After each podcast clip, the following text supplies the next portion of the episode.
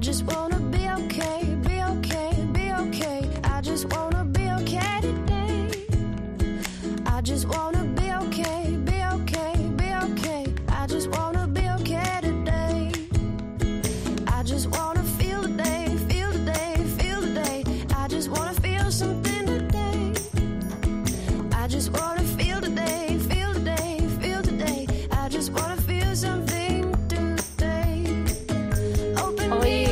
estoy especialmente contenta porque ha venido a verme una persona a la que llevo siguiendo muchísimos años y que es muy difícil pillarle porque siempre está de aquí para allá dando conferencias por el mundo e inspirando cada vez a más gente. Ismael Cala, buenas noches. Buenas noches, Rosa. Yo feliz de estar aquí en Madrid y conversar contigo en, en- en esto que es un espacio muy cálido aquí en tu estudio, En la radio, en la radio. en esa que tú empezaste cuando tenías ocho años. Ocho añitos.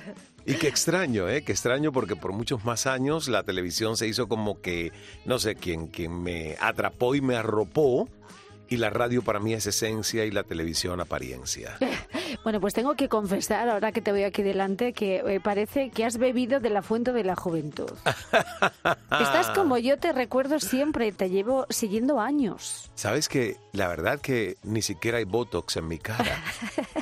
E- El último está expirado. Así que agradezco doblemente ese elogio, Rosa. Yo creo que el secreto está en la felicidad, ¿no? Está en la plenitud, está en que en este momento de mi vida yo me siento mucho más cómodo en mi piel que en cualquier década anterior Qué gusto. de las que había vivido, donde uno empieza a resentir o a no gustarse o a no gustarle cosas que le están pasando y que empieza a resentir y a defenderse de ellas. Cuando tú has- eh, estás cómodo o cómoda, siento yo que tus células reconocen esa armonía y por lo tanto detienen un poquito el envejecimiento prematuro. ¿Estás feliz aquí? ¿Te gusta venir a España? Yo decreto que en el 2024 sí se me va a dar la oportunidad de estar entre España y América. Sí, sí, sí. Maravilloso. Ya lo quise en el 2008. Yo, yo, yo vine con toda la ilusión a casa de mi tío, ya fallecido, y quería instalarme en España, pero no era el momento, no era el momento. Entonces ahí no se abrieron ninguna de las puertas a las que yo toqué, pero yo sé que en el 2024 se abrirán. Bueno, Ismael ha venido a, a- a firmar ejemplares de su nuevo libro en la Feria del Libro de Madrid, pero antes de, de hablar del libro, Ismael, para los oyentes de COPE que aún no te conozcan, que seguro los hay, les vamos a contar que eres periodista, autor de bestsellers, empresario, eres un estratega de vida, un inspirador, un experto en eso que tanta gente desdeña hoy en día como es la autoayuda, que no acabo de entender por qué está tan denostada. ¿Tú qué crees? Bueno, yo no sé, ¿será que a la gente no le gusta autoayudarse? Porque para mí tiene todo el sentido del mundo buscar las grandes lagunas que la educación me dejó abiertas en el entendimiento y la autoindagación de quién soy. La educación hoy nos sigue fallando, incluso le sigue fallando a los niños que la reciben. Fíjate, a mí los libros de esa literatura que llaman desarrollo humano o autoayuda son los que me han hecho verdaderamente exitoso. Antes Ismael era intelectualmente brillante, analfabeto total con sus emociones y cero entendimiento de cuál era su verdadera identidad. Entonces yo soy un altísimo defensor de la autoayuda, aunque toda España o media España la desdeñe.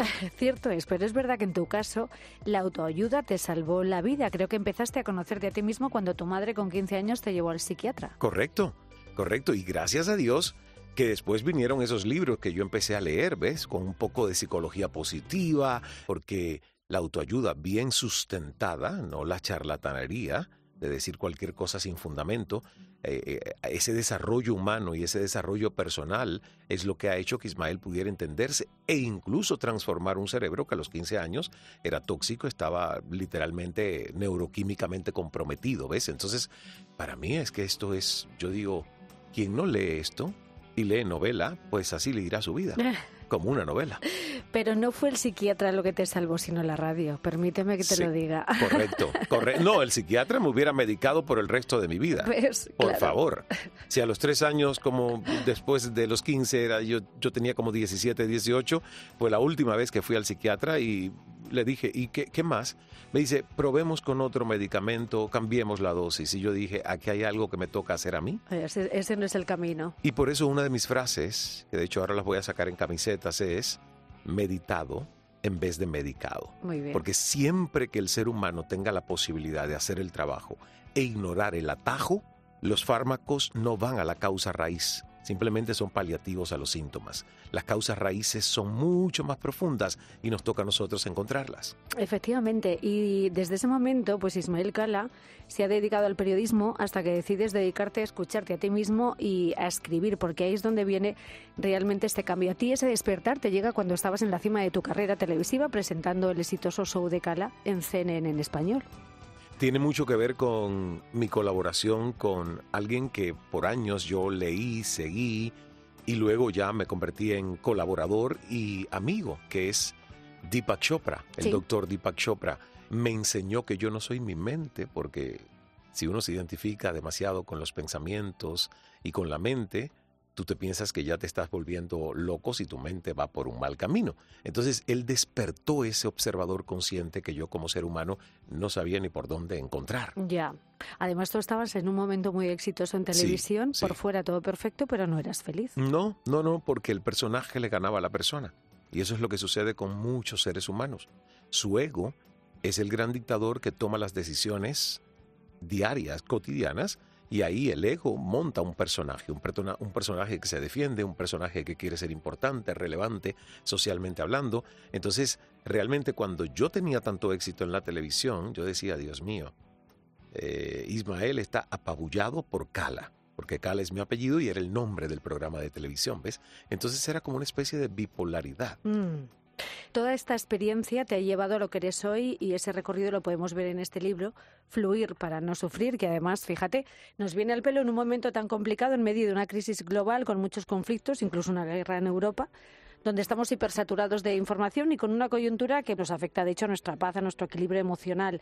¿Cómo no sufrir en estos momentos con la que está cayendo Ismael? Mm, mira, eh, el sufrimiento es parte de la vida.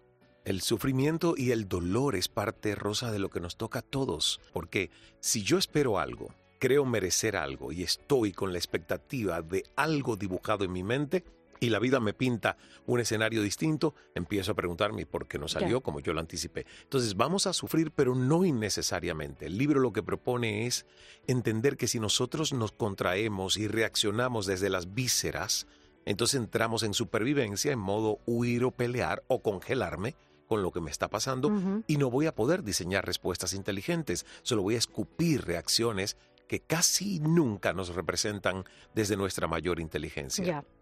Pero yo creo que todos, fíjate, todos queremos hacer las cosas bien y todos queremos crecer, pero muchas veces no podemos. Explícanos esa trilogía de creer, crear, crecer.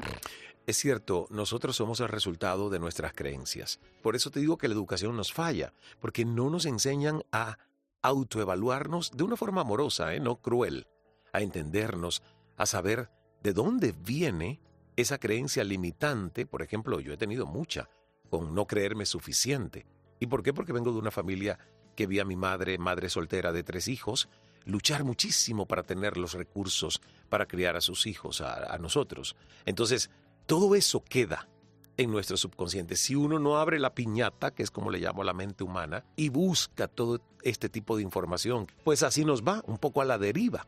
Sentir, soltar, sonreír, ¿eso cómo es? Porque este es el primer paso de fluir, ¿no? Sí. De fluir para no sufrir. Así es. Todo lo que te pasa en la vida, tú tienes que quitarle el piloto automático porque el pensamiento, en cuanto se hace medio enrarecido, un pensamiento es una chispa que nace y es una pequeña electricidad, pero si tú lo engordas, enganchándote y entreteniendo ese escenario, ya el pensamiento toma forma. Mira, si tú no te enganchas en él y haces el de quito el piloto automático y lo respiro. Qué difícil es eso. Sentir, inhalo, soltar, ah, sonreír. ¿Ves?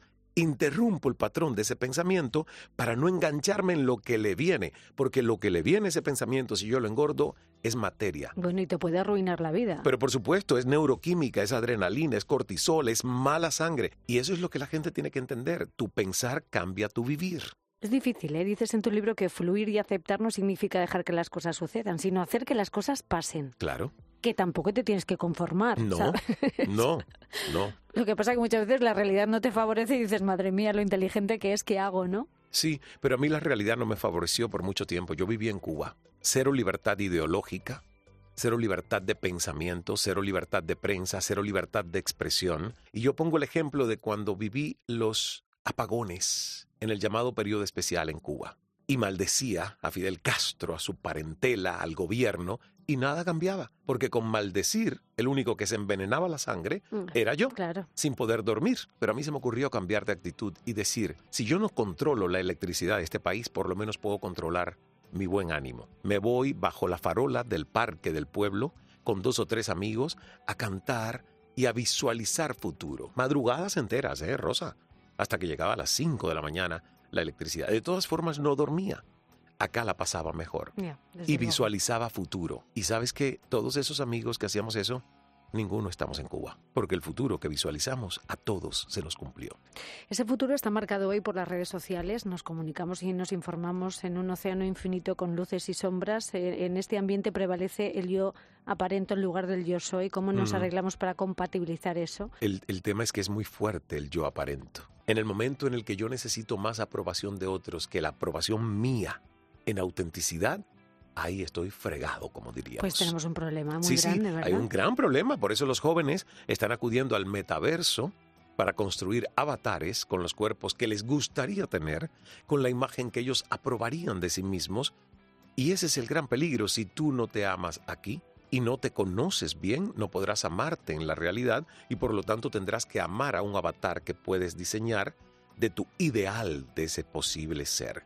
Es preocupante, porque al final la felicidad la felicidad es liviandad del ser, comodidad con quien eres, que está feliz con lo que es y no con lo que quisiera ser. Entonces, eso para mí es felicidad, costó mucho llegar allí, pero qué bonito que hoy yo pueda decir, wow, ya, ya no vivo bajo los dictámenes de la sociedad, los puedo entender, pero no necesariamente son una prisión para mí, ¿no? El Pero- tema del mercadeo y todo lo que nos invitan a tener. Fíjate, por eso yo admiro a Ismael, porque es tan complicado todo lo que está diciendo. Esto es un camino muy largo. De hecho, ¿cómo encajamos eso en la cultura del clic que tenemos ahora mismo? Se No. necesita tiempo y paciencia. Y no tenemos y no buscamos cualquier Mm. excusa para no hacerlo siquiera. Sí, pero el costo de oportunidad perdido es muy alto. Cuando tú te enfermas, cuando tus relaciones no son sanas, cuando realmente hay un vacío existencial, aunque materialmente te vaya bien, el costo de oportunidad para un ser humano que no busca adentro es estar siempre perdido en el afuera. Cuando hablamos de tiempo, todos los seres humanos somos iguales en eso, ¿ves? Quizás no somos iguales en nuestra cuenta de banco, pero todos somos iguales con la mejor de las monedas posibles que se nos da, que es el tiempo. 24 horas, 86.400 segundos que nos caen en nuestra cuenta corriente de tiempo todas las medianoches. No se puede ahorrar, es una moneda no reembolsable. Entonces yo me preocupo mucho cómo priorizo mi tiempo, ¿ves? Porque el dinero va y viene, pero el tiempo no. Entonces, la invitación que yo les hago a los lectores y a los que nos escuchan en este programa, a mí la radio de noche me parece la mejor, Mm, porque la gente presta más atención. Sí, desde luego. Sí, es invierte tiempo en ti para que tu vida tenga mayor sentido y para que además, cuando llegue el último de los momentos y tu último aliento y mires atrás, digas, no viví sobreviviendo, viví diseñando mi propia vida. Y eso lleva tomas de conciencia, lleva pausas, lleva introspección, lleva reflexión. Lleva tiempo y paciencia. Claro. No todo es para redes sociales, Netflix, eh, streaming y todo Desde lo luego. demás. Nos quejamos de la falta de tiempo y fíjate dónde lo derrochamos, ¿verdad? Sí, Y yo creo que eh, hace falta hablar de todo esto porque eh, lo que está claro es que no hay vida sin sufrimiento. De hecho, tú arrancas el, el libro Fluir para no sufrir haciéndote la pregunta si es la vida una lucha o simplemente es. Mm, claro, porque el Ismael de hace veintitantos años repetía como un papagayo lo que escuchaba en las calles de su natal Cuba. La gente decía, ¿y cómo te va en el trabajo? ¿Y cómo te va en la vida? Ahí voy, en la lucha. ¿En la lucha? Si yo no soy gladiador. y escogí no ser soldado. Claro. Porque alguien que vive en el ejército, ahí sí literalmente yo tengo que decir, esta persona sabe lo que está diciendo. Su vida es una lucha porque o está en el combate o está preparándose para un posible combate. Pero si tú no estás en el ejército y tú repites como una cotorra o un papagayo, ahí me va en la lucha, ¿ves? Es el programa invisibilizado, es el guion que has recibido de lo que escuchaste y que tú no te lo cuestionas y lo repites. Son frases virulentas como la curiosidad mató al gato y que tú le digas eso a un niño. Pero si hoy queremos, hoy queremos seres humanos innovadores, curiosos, ¿Cómo le vas a decir a un niño no toques eso, no abras esa gaveta que la curiosidad mató al gato? Efectivamente. ¿Ves? Uno está lleno de virus, de memes, limitantes. Y quien no tiene tiempo para abrir esa piñata y autoindagarse, pues tendrá miles de excusas para poder argumentar sus propios límites. Desde luego que sí. Bueno, pues fluir para no sufrir es como se llama. Te eh, traigo aquí tu ejemplar. Y yo te lo agradezco muchísimo y lo quiero firmado además. Lo voy a firmar, por supuesto. Oye, que te vaya muy bien en la firma precisamente de libros que va a tener lugar este sábado en la Feria del Libro de Madrid. A las 12 del mediodía en la caseta de la librería Re- Rerum Natura, la número 18, y a las 5.30 de la tarde en la caseta de Editorial Diana, que es la número 218. O sea, por la mañana en la caseta 18 y por la tarde en la caseta 218. Así es. Bueno, pues eh, querido Ismael Cala, gracias por el aprendizaje que nos das en todo momento. Te espero para la práctica en el Cala Center en Miami. Me gustaría muchísimo porque es, es que además ha convertido su casa en una fundación do- donde puede ir todo el mundo a practicar Sí. y a conocerse un poquito a sí mismo. Así es como en México ellos dicen mi casa es tu casa. Eh, es como una formalidad, ¿no? Aquí también la se mía, dice. Ah, aquí también. Sí, es una formalidad. Pero la mía es una realidad. Eso sí. Porque es la casa de todos, está abierta a todo el que quiera ir a uno de esos retiros, eventos, seminarios. Pues yo te digo que vengas aquí cuando quieras. Gracias. Just wanna know something today. I just wanna know today.